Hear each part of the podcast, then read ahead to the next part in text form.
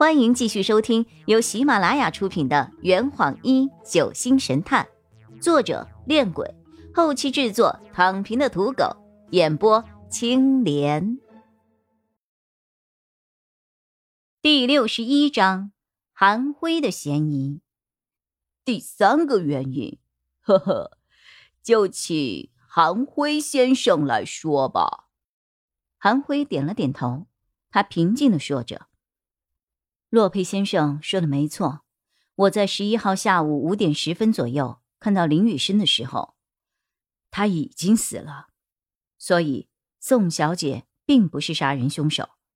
当时我担心有人会怀疑我，于是我就站在已经死去的林雨生的身边，假装和他说话，让别人以为林雨生还活着。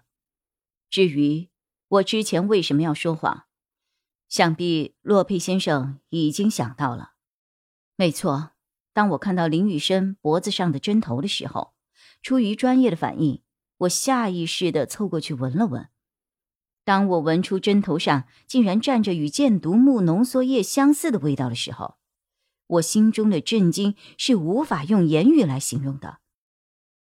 我想起自己曾经对丁思琴小姐说过的话。我的脑海中便立刻跳出了一个荒唐想法：丁思琴小姐利用我带来的箭毒木浓缩液杀死了这个男人。包凯似乎也想起了什么，插了一句嘴：“哦，难怪之前你会问我们死者是不是死于箭毒木中毒，原来你自己也不确定啊。”韩辉向洛佩投以钦佩的目光。洛佩先生，我真的佩服您。您是怎么想到我在说谎的呀？这个不难啊，由此即彼，将心比心啊。洛佩说这句话的时候，故意看了一下丁思琴。丁思琴和韩辉二人瞬间红了脸。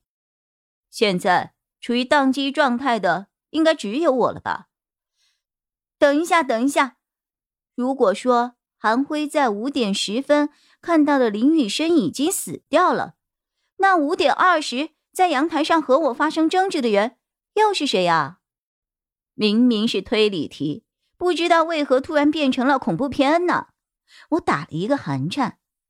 洛佩走到我的身边，轻轻拍了拍我的肩膀：“你作为本局最大的搅屎棍，我最后再来批评你。” What？我撒谎了吗？印象中我说的明明都是实话呀。让我们先跳过林雨涵同学这个木桩，将他作为最后指认凶手的王牌。接下来，我们顺着韩辉先生溯源而上，分析一下在四点五十五分和死者对话的林兰女士是凶手的可能性。不得不说，林兰女士可是十一号下午最忙的人呢。她在和林雨生见过面后，便立刻去了他的房间，寻找那两份可能会让他坐牢的基金档案。于是，在这里就产生了两个疑问：第一，林兰女士为什么知道林雨生手里有两份基金档案呢？第二，那两份档案只不过是复印件，即便销毁了，在基金数据里依旧可以找到记录的。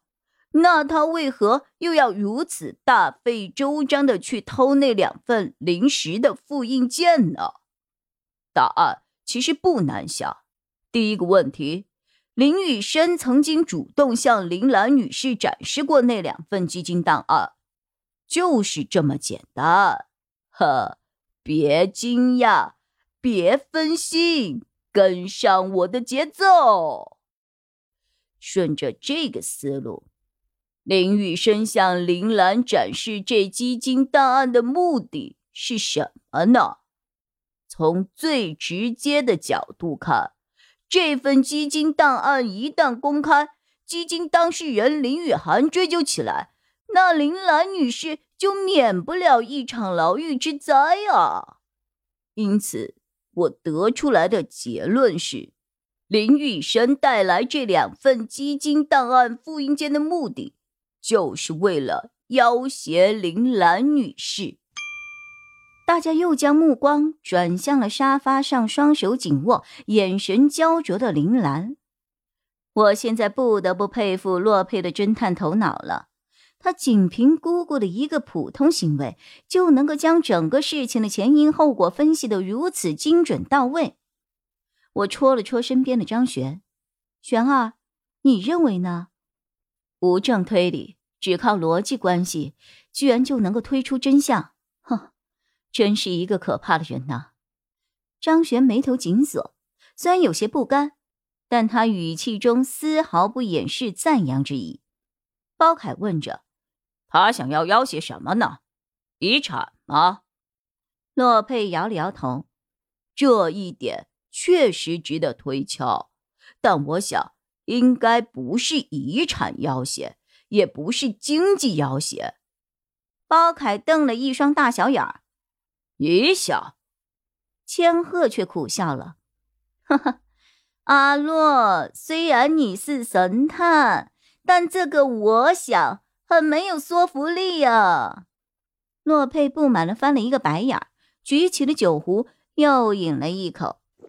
随后，他从口袋里拿出了一个红色的物件一个笔帽。虽然我没有见过，但这个红色笔帽却勾起了我的另一段记忆。我脱口而出：“子欣，这个笔帽是不是你下午要找的那个呀？”刚刚从谷底爬起来的子欣小心翼翼地凑上前去，盯着笔帽看了一会儿。对，这就是我那支红色钢笔的笔帽，之前不小心掉在仓库里了。你是哪里找到的呀？洛佩带着一点醉意解释着：“呃，这支笔帽是我在第二次潜入仓库。”呃。呃，帮雨涵拿相册的时候发现的。嗯，这坛已经喝完了，你猜出凶手是谁了吗？啊，老板，拿酒来。呃呃，更多精彩，请关注。青莲得不得？